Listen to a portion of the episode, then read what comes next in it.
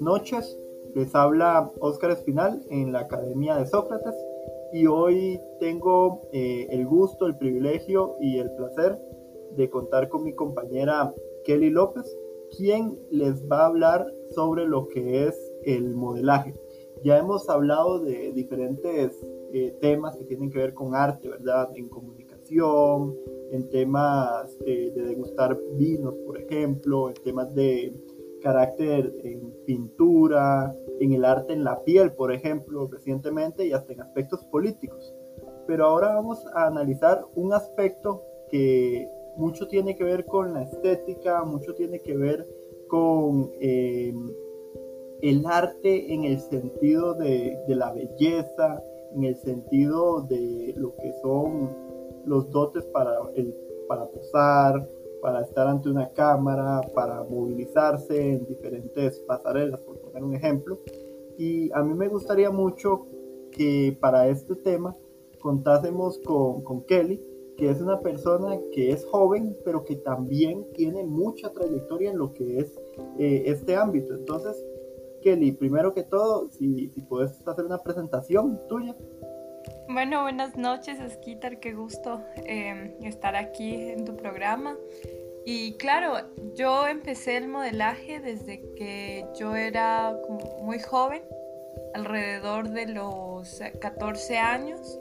Fue la primera vez que fui a un casting, fue en Estados Unidos, que fue en un centro comercial, recuerdo, todo muy lindo. Eh, de ahí estuve de Estados Unidos, pasé acá a Costa Rica también, que fue donde participé en el reinado, Reina Costa Rica Intercontinental, que realmente fue de mucha ayuda también para conseguir contactos y todo esto y empezar, como decir, una carrera en el modelaje aquí en Costa Rica. Eh, en Ecuador también no fue tan formal, pero igualmente eh, participé, digamos, con algunas marcas, colaboré con algunas marcas eh, y promocionando.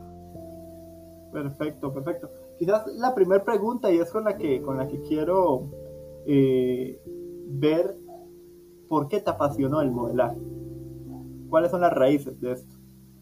Bueno, yo creo que todo va como desde muy chiquita, que uno siempre ve en la televisión, eh, como las modelos, en las fotos, todo ese tipo de cosas y uno a veces también ya como que nace vanidosa, ¿verdad? Entonces siempre fue como un sueño y también yo relacionaba el modelaje con los famosos y la vida de famosos y tanta cosa.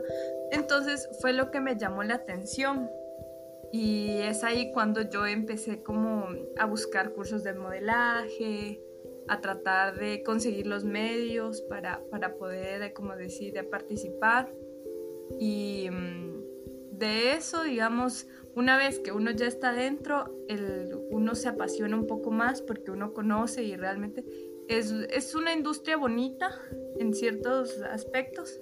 También tiene sus cositas, pero, pero realmente es, es algo muy chévere. Ok, ok.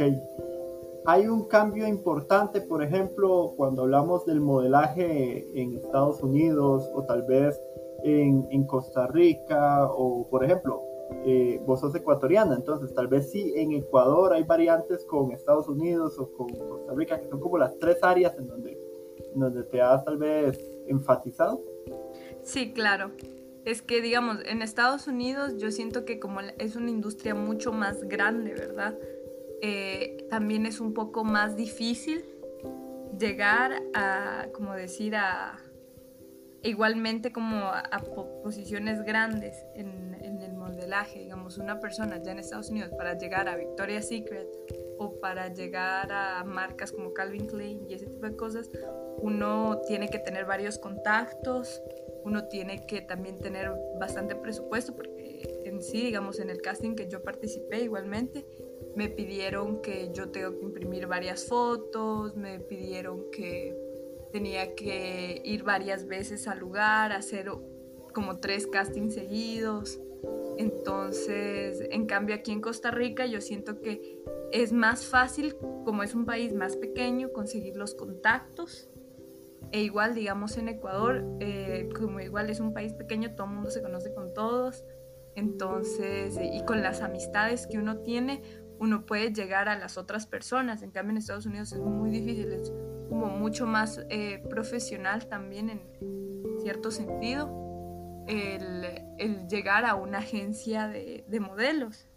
Yo siento que aquí en Costa Rica también es muy distinto a Ecuador porque aquí hay muchas más agencias de modelaje. En Ecuador hay, pero solo como decir en las ciudades grandes, que es como Quito y en Guayaquil. En cambio, en, en, las ciudades pequeñas casi no se encuentran agencias. En cambio, aquí en Costa Rica yo veo que también sí hay varias agencias profesionales, como el que es el de Karina Ramos. Eh, hay otro que es como ID Management. Entonces, yo siento que aquí hay como un poco más de futuro en el modelaje eh, que en Ecuador, digamos. Claro, claro. De hecho, eso era mi, mi siguiente pregunta. La industria del modelaje en Costa Rica, digamos, desde empresas pequeñas o grandes, no sé con cuáles hayas interactuado, pero ¿lo ves fuerte este, este, esta industria costarricense o es más una industria que es para exportación, por decir así? Digamos, se forjan aquí las modelos, pero en realidad no es como que se crea aquí una, gran, una super empresa, sino que se va a, a mercados europeos, Estados Unidos, por poner ejemplos. Que, digamos, este, el, la idea de este del modelaje también es eh, como, como tiene varias ramas, ¿verdad? Y llegar a ser una modelo internacional es algo como súper eh, prestigioso. Y yo siento que aquí en Costa Rica hay mucho talento, hay muchos, como decir, agencias que son conocidas a nivel mundial, que digamos, eh, contratan modelos de otros países, modelos ticas, o sea, modelos de aquí de Costa Rica. Y yo he visto y, se conoce, digamos, como te digo, Karina Ramos, que es muy conocida, igual por los certámenes de belleza. Aquí en Costa Rica hay muchos certámenes de belleza que igualmente son muy reconocidos a nivel mundial. Entonces, digamos que yo siento que aquí en Costa Rica sí hay como una buena industria del modelaje. Claro, claro. Una consulta, y es algo interesante. ¿Qué trabajos tiene eh, una modelo, porque en realidad se habla mucho de las pasarelas y hablamos, por ejemplo, vos mencionaste el caso de Victoria's Secret, pero ¿en qué puede trabajar una modelo, digamos, en, modo en general? Sí, claro, digamos, eh, una modelo puede ser eh, una modelo de pasarela, puede ser modelo de, como decir, de mm, comerciales, puede ser modelo de ropa también. Eh, para también usualmente incluso son usadas para videos musicales, son también como contratadas para mm, como influencers incluso una vez que ya llegan a conocerse. Entonces como que una modelo puede desempeñarse en varias áreas, no es como solo en una. Ciertamente digamos eh, las modelos de pasarela tienen como otros requisitos muy distintos a las modelos de fotografías. Porque digamos, las modelos de pasarela necesitan tal vez ser más altas, necesitan ser eh, de una contextura parecida, digamos, todas delgaditas. En cambio, normalmente para ropa, a veces uno necesita ropa de todas las tallas. Como son fotografías, no necesariamente se tiene que ver todo el cuerpo, a veces Em, no importa, digamos, tu altura, porque en las fotografías no se ve. Igualmente, hay modelos que son como edecanes, que también eh, trabajan como edecanes. Aquí en Costa Rica yo también he visto mucho eso. Y, mm, y en la televisión también.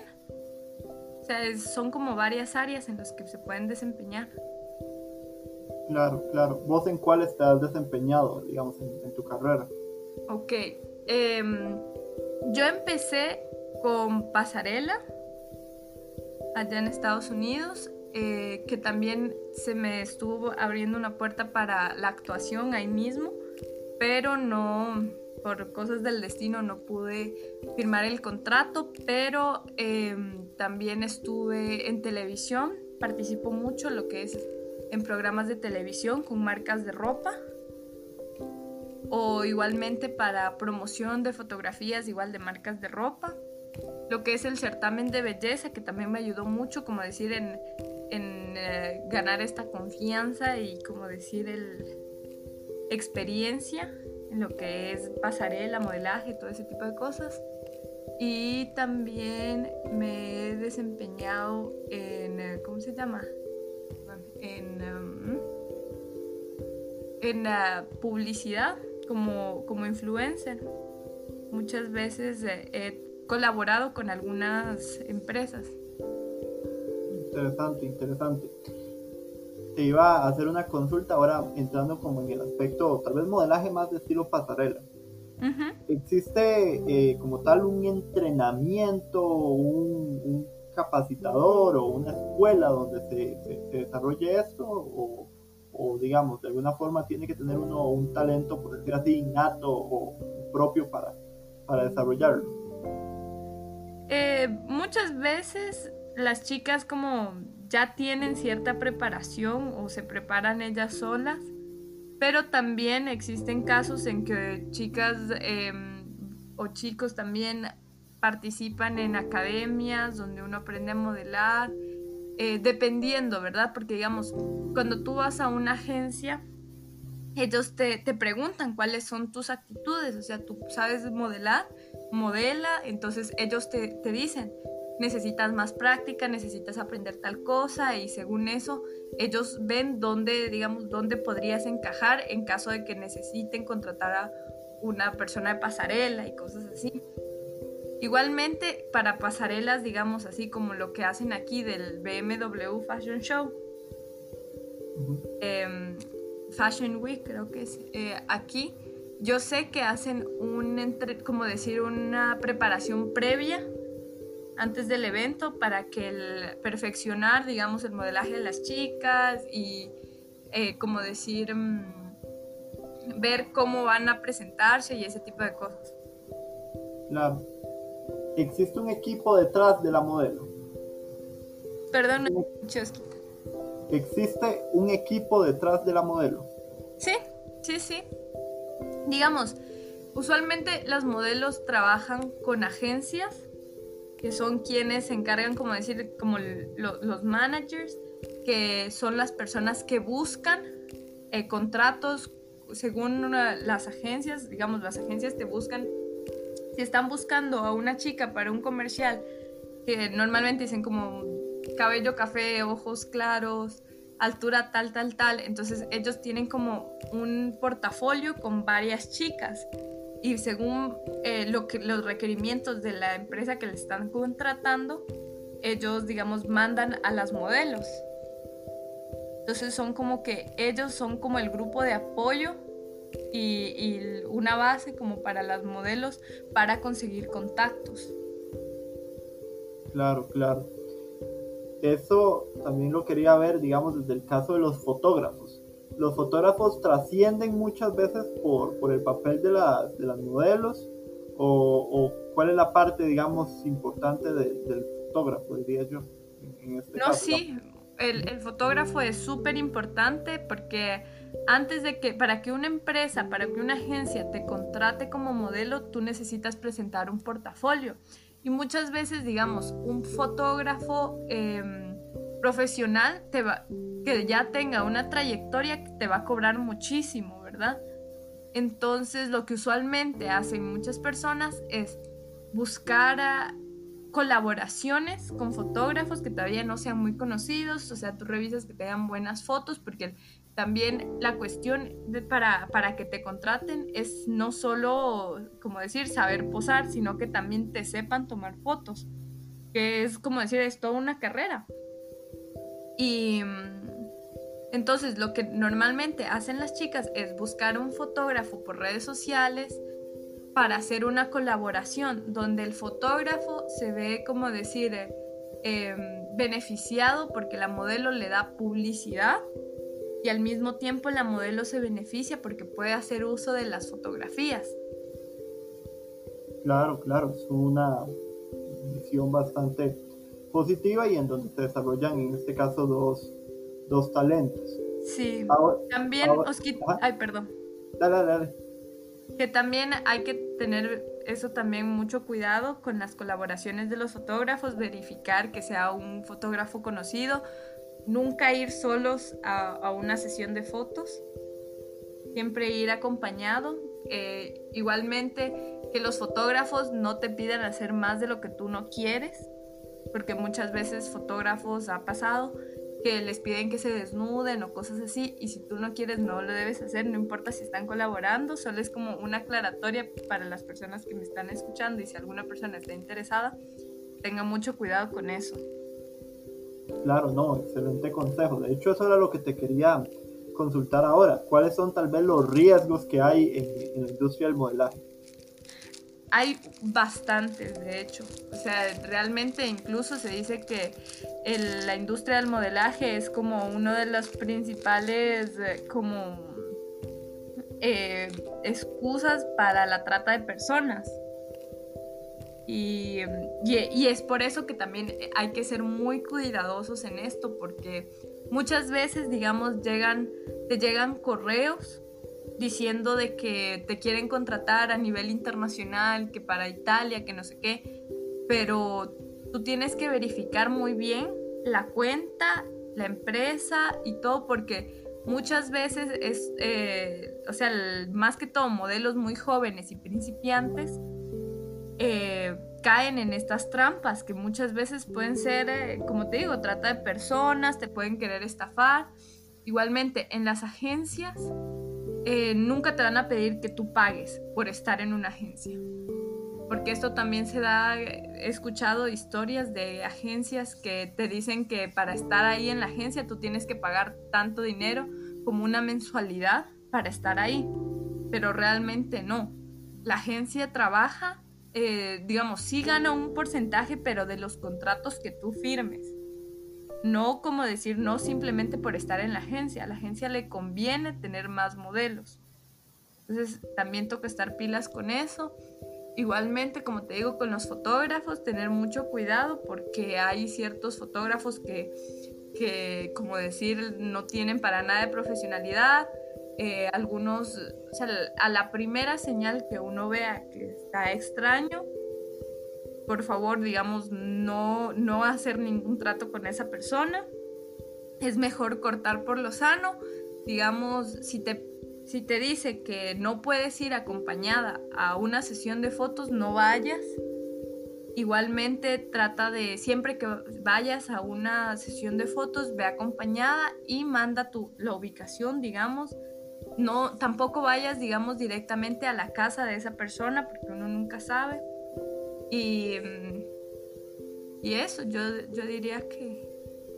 Ah, no, perdón. Y también hay que tener cuidado con leer los contratos porque muchas veces eh, las fotografías y este tipo de cosas pueden ser usados de manera errónea en lugares que no deberían, digamos, en, yo qué sé, incluso en, como te digo, en páginas pornográficas y todo este tipo de cosas y sin el consentimiento de la otra persona o simplemente como con, con contratos, como decir, eh, falsos y este tipo de cosas. De hecho, ahora que mencionas, digamos, temas con, con pornografía y demás, ahora se, se, creó, digamos, hay dos aplicaciones que se han hecho muy famosas en, los últimos años y que se, han, se han multiplicado entre una línea que va entre lo que es modelaje o, posar, por decirlo de alguna forma, y otra línea que muchos dicen que oscila entre, entre lo que es la pornografía, ¿verdad? Que son estas dos aplicaciones eh, famosas que son Unlock y, y OnlyFans. Uh ¿Cuál es tu perspectiva, digamos, con, estas aplicaciones? ¿Cómo consideras este sistema, digamos, de mercado, de cuentas? Bueno, eh, por la parte de seguridad, yo realmente nunca he entrado a estas aplicaciones, no sé tampoco como muy bien cómo funcionan. Eh, sé de muchas personas que, digamos, sí conocen la aplicación y que incluso han hecho, como decir, negocio de esto. Y yo tampoco no soy nadie para juzgar a nadie, entonces pero lo que sí digo es también tener mucho cuidado con las fotografías, porque una vez que están en la red ya es muy difícil sacarlas, ¿verdad? Y, mm, pero de ahí simplemente, digamos, con precaución, eh, me, parece, me parece como decir, en parte eh, para ciertas personas puede ser un buen negocio, pero también se presta a muchas, como decir, puede ser a, lo que dijeron, que estaban como filtrando las fotografías. Recién hubo este caso aquí en Costa Rica que estaban eh, filtrando fotografías de OnlyFans y pasándoselas por otros grupos y ese tipo de cosas. Entonces sí es como un poco peligroso tener estas aplicaciones, simplemente que las personas que, que las quieran usar tengan mucho cuidado, o sea, con todas las prevenciones, y pues eso sería. Ok, ok.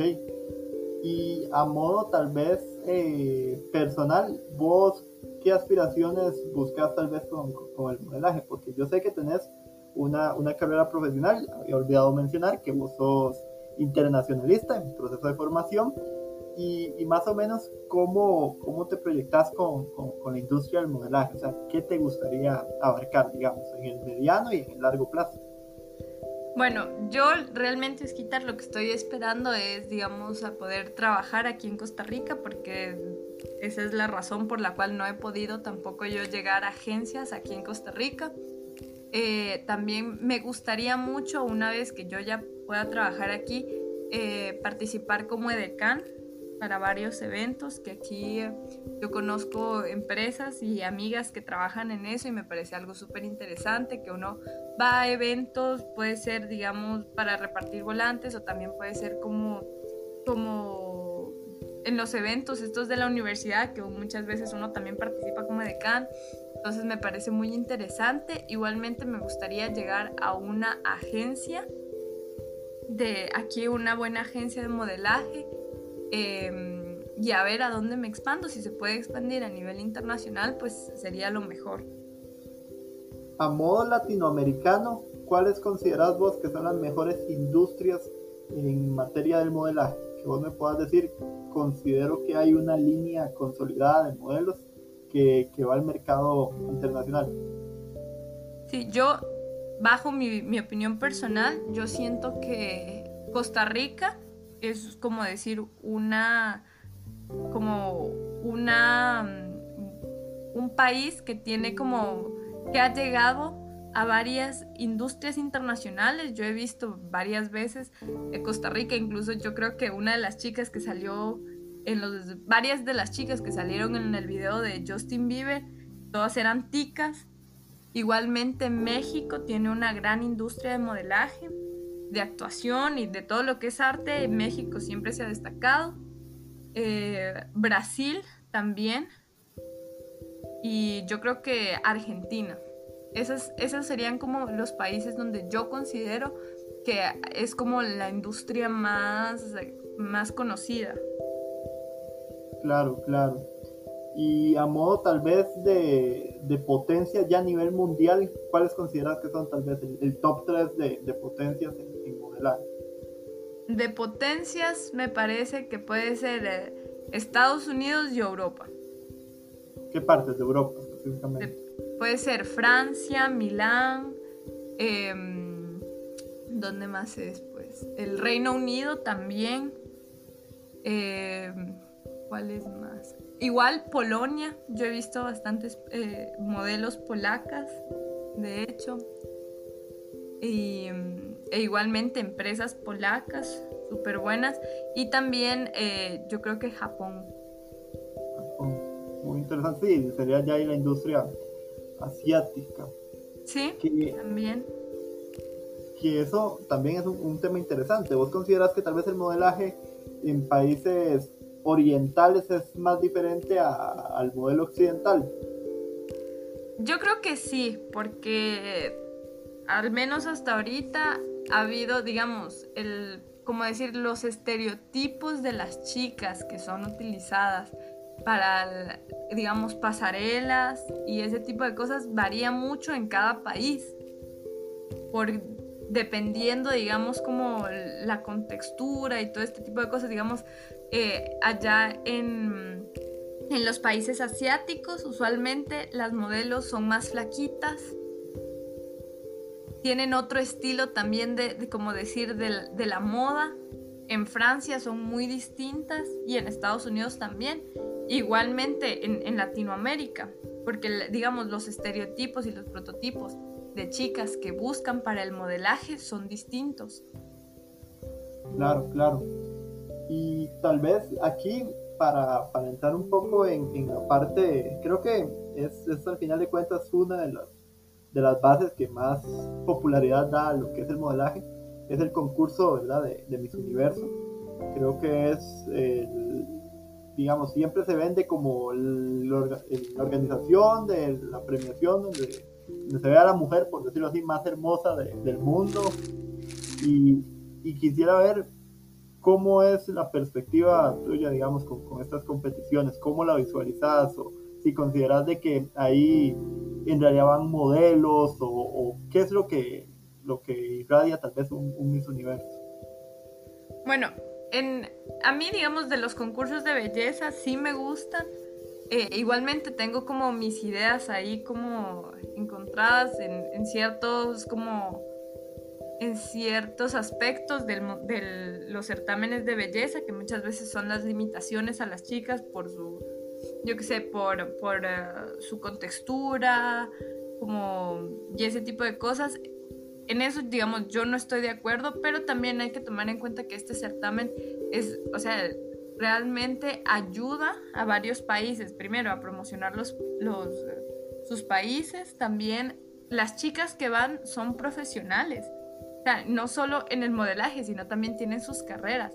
Y es como un propósito y algo extra también a su vida que les va a ayudar en sus vidas profesionales a cada una de ellas y es un concurso realmente que también es de mucho dinero. El, el certamen este eh, recauda muchísimos fondos que después también eh, Miss Universo los, los invierte en, eh, en hacer, como decir, obras y todo este tipo de cosas con la candidata que haya ganado. Entonces yo, o sea, en parte yo sí estoy de acuerdo y en parte como que también tengo mis ideas cruzadas.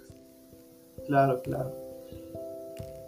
¿Cómo podría visualizarse tal vez esa, esa teoría, verdad, de ahora de la del modelaje inclusivo, eh, porque a mí me llama la atención, ayer de hecho estaba hablando con, una compañera en otro proyecto sobre el tema, por ejemplo, de, la visión de modelos basado como en las típicas Barbies, ¿verdad? Que, siempre ha sido la, teoría de, la mujer eh, rubia, ojos claros, ¿verdad? Cuerpo eh, con, 90, 60, 90. ¿Cómo visualizas, digamos, ese, ese modelaje que, que, que trasciende, digamos, el, el estereotipo de, estas bases?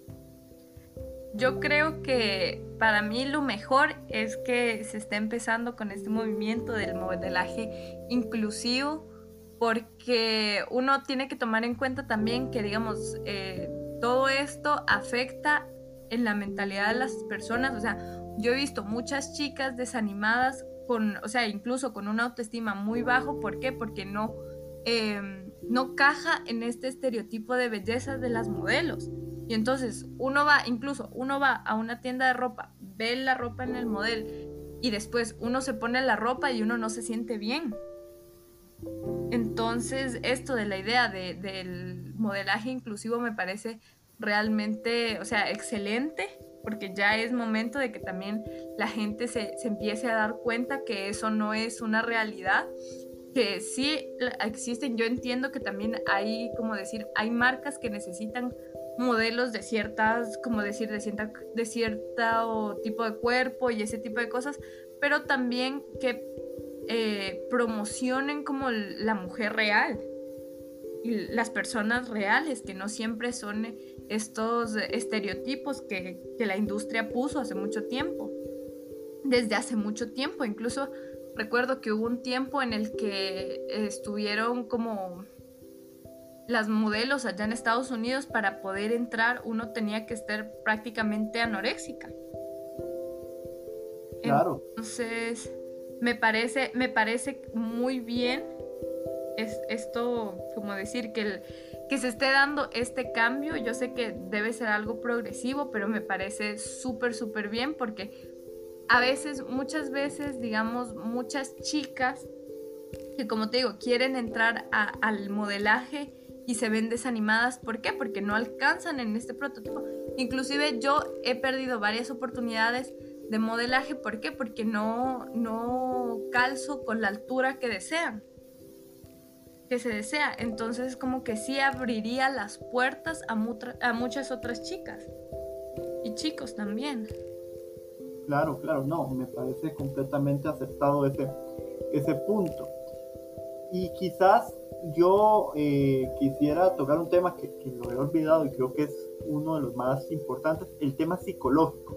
Porque yo puedo decirte de que okay, una modelo perfectamente da con, con, la línea, da con las características, eh, tiene el talento, tiene, pero la psicología que tiene que tener una modelo, ¿cómo, cómo lo, lo percibís vos? ¿Qué, ¿Qué necesita una modelo para poder trascender? Yo siento que es mucho autoestima, ¿verdad? Eh, más que todo eso, o sea, aparte de cualquier cualidad física que uno pudiera tener, siempre va a ser la actitud en la que uno, como decir, la actitud que uno tenga para poder desenvolverte, porque realmente yo, o sea, este es bajo mi opinión igual personal, para mí todas las personas son hermosas, es simplemente su actitud y uno, y uno lo puede ver a través de las fotos, uno lo ve a través de, o sea, a través de las pasarelas, uno puede ver, como decir, si esta persona es una persona insegura de sí misma, se, lo va, se va a notar.